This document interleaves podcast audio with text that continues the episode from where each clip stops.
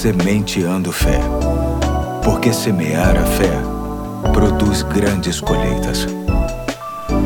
Aqui é o Pastor Eduardo, hoje é terça-feira, dia 6 de abril de 2021, e estamos juntos dando continuidade à série Tudo Muda Quando Você Muda. Hoje vou ler o texto que se encontra em 1 João capítulo 2, de 15 a 17, que diz: Não amem o mundo nem o que nele há.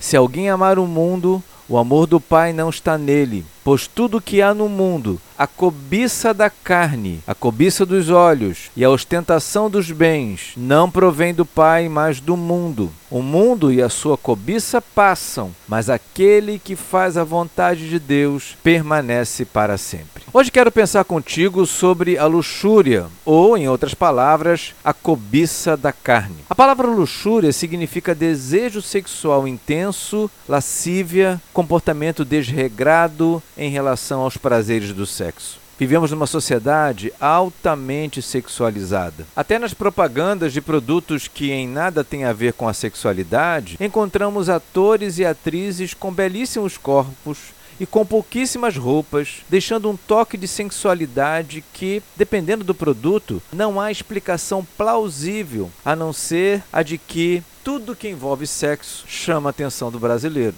A grande questão é que não há limites para esta exposição. Existem, inclusive, influenciadores digitais que produzem mensagens de cunho sexual especificamente para crianças, seres que ainda estão longe da mínima maturidade para lidar com o assunto. Com isso, cresce cada vez mais o acesso à pornografia, tanto masculina quanto feminina, uma espécie de pecado silencioso, antes das madrugadas. E hoje, por conta do fácil acesso à internet através dos smartphones, pode acontecer em todos os momentos do dia. É preciso entender que a luxúria tem tudo para se tornar um vício, prejudicando relacionamentos conjugais tanto no presente quanto no futuro. A semente de fé de hoje vem nos trazer este grande alerta para nossa mente e coração, já que estamos vulneráveis a todo tipo de apelo a uma vida sexual desorganizada e desrespeitosa, que fiquemos atentos e que busquemos força em Deus para vencê-los, que jamais nos sintamos blindados,